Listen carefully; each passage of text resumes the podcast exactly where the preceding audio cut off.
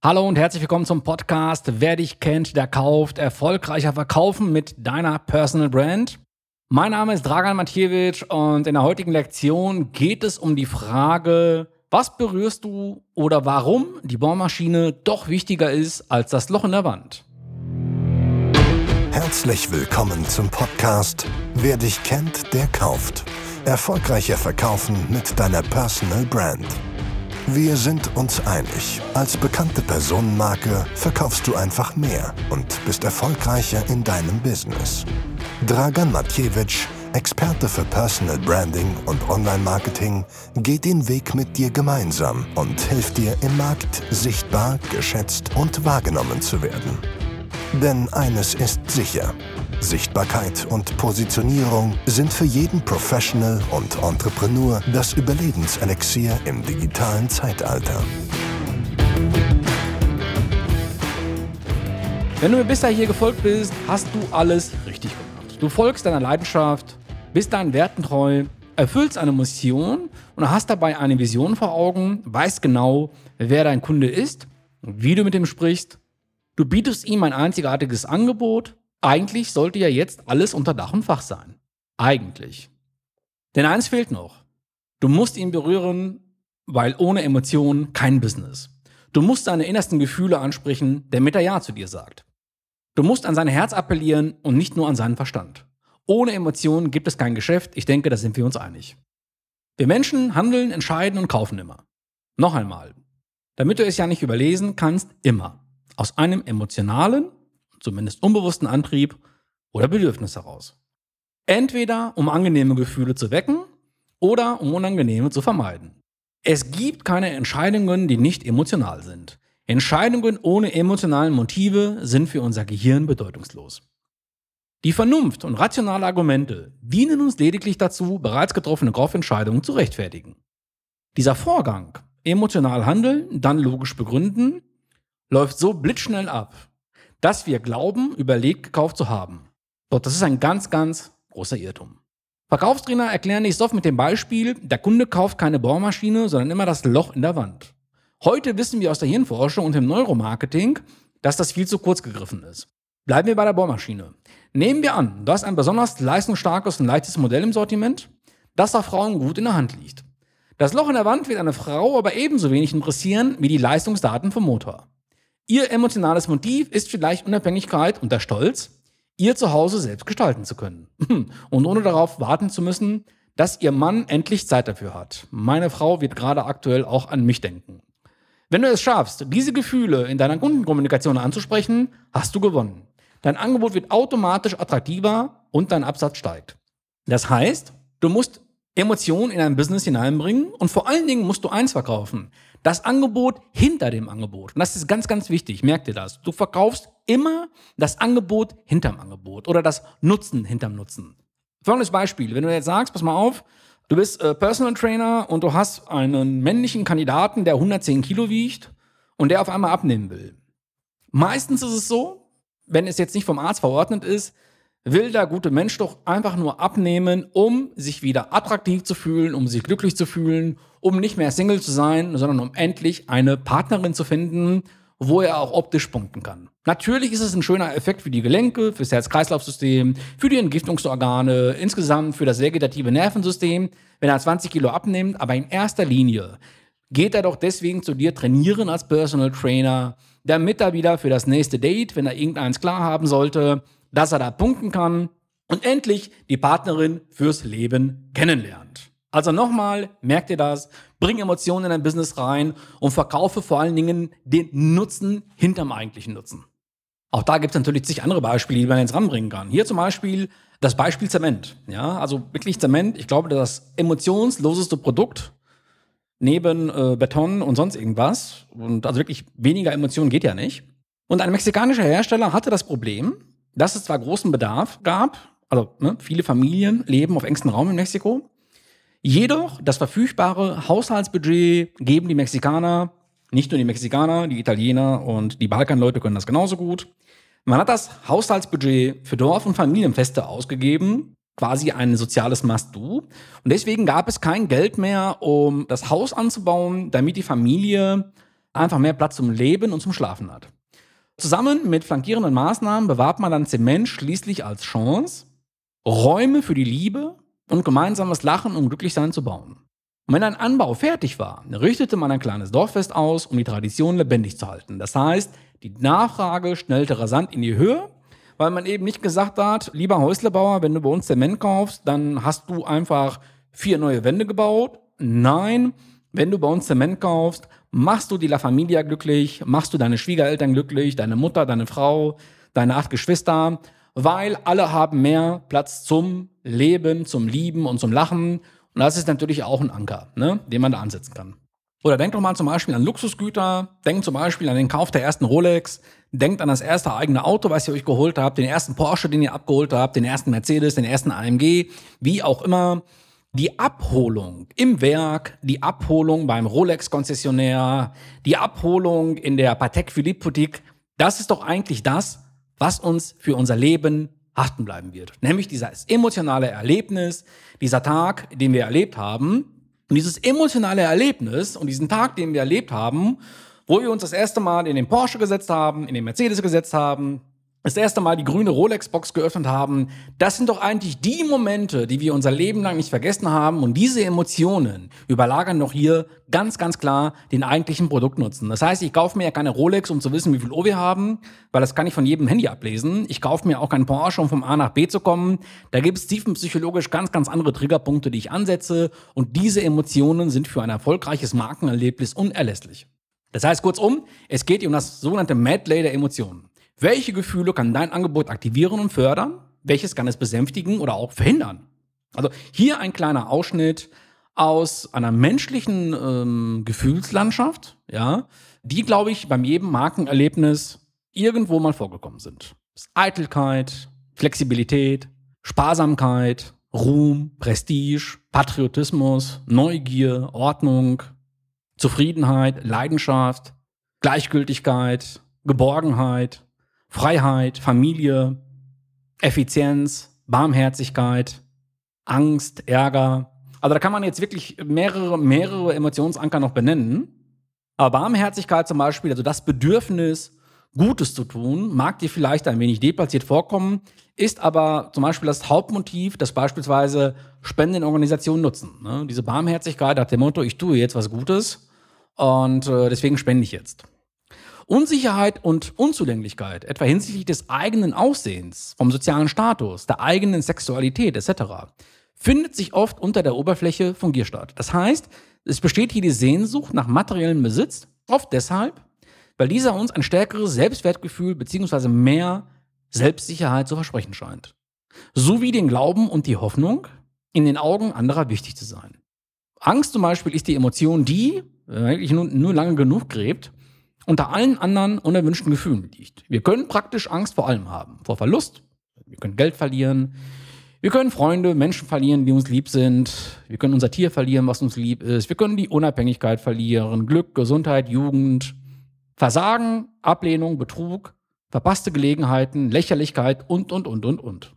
Wenn du also Ängste ansprichst, liegst du nie falsch. Aber du solltest nie die Grenze zur Anstößigkeit und Geschmacklosigkeit überschreiten und vor allen Dingen, du solltest die Angst deiner Mitmenschen nie und wirklich nie ausnutzen. Und das meine ich wirklich so, wie ich sage. Das heißt, die Ängste müssen spezifisch und real sein, immer noch im Sinne einer Bedarfsdeckung, nach dem Motto, ich habe Angst, was zu verpassen.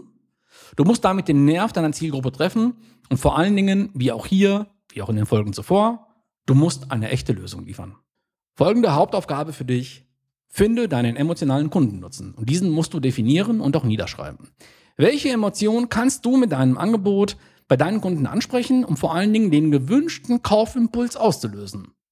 Um den für dich relevanten emotionalen Kundennutzen herauszufinden und den auch zu definieren, gehst du am besten in diesen drei Schritten vor, die ich dir jetzt nennen werde. Also der erste Step, notiere bitte alle, wirklich alle Kaufkriterien, die du von deinen Kunden immer wieder hörst. Beispiel Auto. Ich möchte ein Markenkombi mit ABS und Einparkhilfe. Zum Beispiel. Zweitens, ergründe, warum diese Kaufkriterien deinen Kunden so wichtig sind. Zum Beispiel, meine ganze Familie wird mit dem Auto fahren und da sollen auch meine Frau und meine Kinder sicher unterwegs sein. Das ist zum Beispiel die Fraktion der Volvo-Fahrer. Step 3. Hinterfrage, was es für deine Kunden bedeuten würde, wenn alle Kriterien erfüllt sind. Ich habe dann das beruhigende Gefühl, dass so schnell nichts passieren kann und alle wieder heil nach Hause kommen.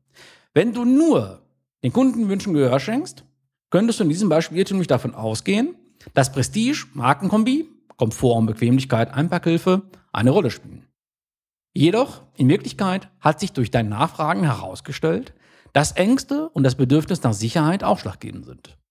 Sprichst du diese Gefühle in deinem digitalen Verkaufsprozess, bekommst du die Aufmerksamkeit, die für einen Kaufabschluss zwingend, zwingend notwendig ist.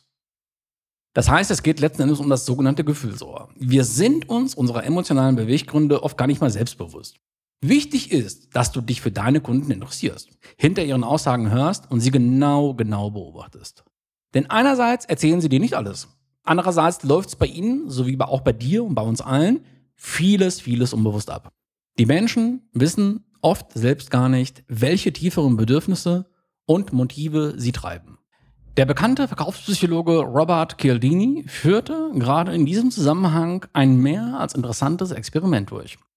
Zuerst ermittelte er an einem stark frequentierten U-Bahnhof in New York, wie viele Pendler einem Straßenmusiker im Vorbeihasten Geld gaben. Danach veränderte er die Situation ein wenig. Kurz bevor sich eine Testperson näherte, ließ er vor deren Augen eine eingeweihte Person ein paar Münzen in den Hut des Musikanten werfen. Ergebnis? Die Zahl der edlen Spender erhöhte sich um das Achtfache. Nach Abschluss der Studie wurden jene, die Geld gegeben hatten, interviewt. Ihre Erklärungen für ihr Handeln reichten von der eigenen Großzügigkeit über Mitleid bis hin zum Gefallen des Liedes. Aber kein einziger führte sein Verhalten auf Solidarität mit dem beobachteten Geldgeber oder Gruppendruck zurück. Wir haben also nur eine geringe Fähigkeit, die Faktoren zu erkennen, die unser Handeln beeinflussen. Das heißt, übersetzt für dich, du brauchst einen wachen und einen wahren Blick und ein Verständnis für die Bedürfnisse der Menschen, für die Bedürfnisse und Probleme deiner Kunden. Wo liegen ihre wahren Probleme? Worüber ärgern sie sich?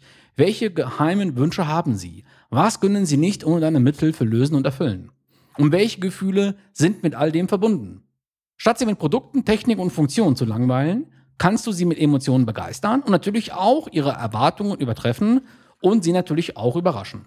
Am besten funktioniert das, wenn du dich mit emotionalen Erlebnissen und Ereignissen in Verbindung bringst, die unauslöslich im Gedächtnis bleiben. Denn Oscar Wilde zum Beispiel wusste auch, Denken ist wundervoll, aber noch wundervoller ist das Erlebnis. Und darum geht es, und das ist auch die perfekte Überleitung für das nächste Thema, nämlich für die Erlebniswelten, die du im Kopf deiner Zielgruppe schaffst. Stell dir vor, du hast ein IT-Unternehmen, ein IT-Dienstleistungshaus, und stellst dieses als Spezialeinsatzgruppe auf, als eine Art Special Squad bei Computerproblemen. Was ja heute jetzt nicht unnormal ist oder nicht unüblich ist, dass Unternehmen oder auch Privathaushalte mal Probleme mit ihrem Rechner haben, speziell wenn er aus dem Hause Microsoft ist. Uniformiert wie die Blues Brothers und ausgestattet mit einem Agentenausweis machst du damit aus einer Serviceleistung, die als eher trocken und unsexy gilt, ein witziges Erlebnis mit Kultcharakter, das in Erinnerung bleibt und sicher weitererzählt und auch weiter empfohlen wird. Übrigens, diese Idee ist nicht neu erfunden. Die Geek Squad gibt es in Amerika tatsächlich. Einfach mal danach googeln. Das heißt, in emotionalen Situationen werden dir zwei wichtige Hirnareale aktiviert. Einmal die Amygdala, der Sensor für den Emotionsgehalt eines Erlebnisses und der Hippocampus, ist wesentlich einfacher, der Informationen vom Kurzzeit in das Langzeitgedächtnis überführt. Das bedeutet nichts anderes, dass Gefühle und Erinnerungen sehr, sehr stark miteinander verzahnt und verbunden sind. Gleichzeitig erhöht sich das Aufmerksamkeitspotenzial im Gehirn. Das heißt, bei freudigen Ereignissen werden deshalb auch nebensächliche Informationen, wie zum Beispiel deine Werbemessage, mit dem Glücksgefühl verknüpft, positiv aufgeladen und tief im Gedächtnis abgespeichert. Jedes Mal, wenn wir zu einem späteren Zeitpunkt dieselbe Information, also die Werbebotschaft erhalten, entsteht auch das verknüpfte positive Gefühl. Das heißt, die Information selbst wird zum Glücksbringer. Wenn du also dein Angebot, jetzt unabhängig davon, in einem zeitlichen oder räumlichen Zusammenhang mit einem freudigen Ereignis deines potenziellen Kunden bringst, wird deine Markeninformation positiv abgespeichert und natürlich auch später wieder positiv erinnert, weil ich habe ihr definitiv ein Markenerlebnis, eine Erlebniswelt geschaffen, wo sich dein Kunde, deine Kundin jederzeit wieder gerne dran erinnert. Und es gibt natürlich viele, viele Möglichkeiten und Gelegenheiten, wie auch du dein ähm, Produkt, dein Dienstleistungsportfolio auch emotional aufladen kannst. Mir fällt da ganz spontan ein, ein Beispiel, wo man normalerweise gratis Windeln erwartet und Babypflegeprodukte, verschenkt eine österreichische Brauerei jeweils eine Kiste Bier an den frisch gebackenen Vater. Mal als Beispiel. Ja. Das heißt, ähm, immer da den Kunden überraschen, ne? wie ich eingangs sagte, man erwartet Windeln, man erwartet Babypflegeprodukte und was ist. Der Vater, der natürlich an dem Kind, ich denke mal, da ist es so, äh, mitbeteiligt war, bekommt eine Kiste Bier von der Brauerei. Eine sehr, sehr ja, charmante, witzige und ja, auch ein, in meinen Augen auch ein emotionales Erlebnis. Oder ich kann mich früher noch erinnern, bei Titanic, bei dem Film, oder die Titanic, die damalige Videothek, also es gibt ja heute alles nicht mehr meines Vertrauens, wo ich mir den Film dann ausgeliehen habe, hat uns den Film gegeben und eine Packung Tempo-Taschentücher für meine damalige Freundin, ja. Fand ich sehr witzig und sehr emotional, ja. Das heißt, man hat nicht nur den Film, die Titanic ausgeliehen, sondern hat speziell für die Damen eine Packung Taschentücher beigetan. Sehr, sehr witzig. Also, zusammenfassend in dem Kapitel kann man, glaube ich, nur eins sagen. Frag dich nur, welche speziellen Produkte oder Leistungen du verkaufen kannst. Frage dich vor allem, welche positiven Gefühle du in deinen Kunden mehren und welche negativen Gefühle du auch mindern kannst. Wie kannst du ihnen dabei helfen, glücklicher, erfolgreicher, gesunder, klüger, männlicher, weiblicher, unabhängiger, schlauer wonach immer die auch suchen mögen, zu werden. Das heißt, bitte nicht nur den reinen 0815 Nutzen herausstellen, nach dem Motto, wenn du bei mir ein Training buchst, bist du in der Lage, besser zu performen.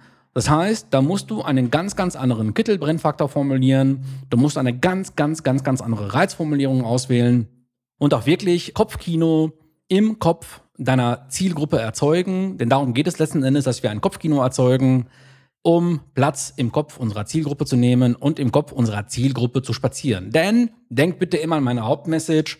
Unterscheidet euch bitte, geht raus aus der Vergleichbarkeit, geht raus aus der Austauschbarkeit. Nur das kann und nur das wird im digitalen Wandel, wo wir alle unter einem Transformationszwang stehen, nur dann werden wir als Unternehmer und speziell als Professionals, als Entrepreneure überleben können.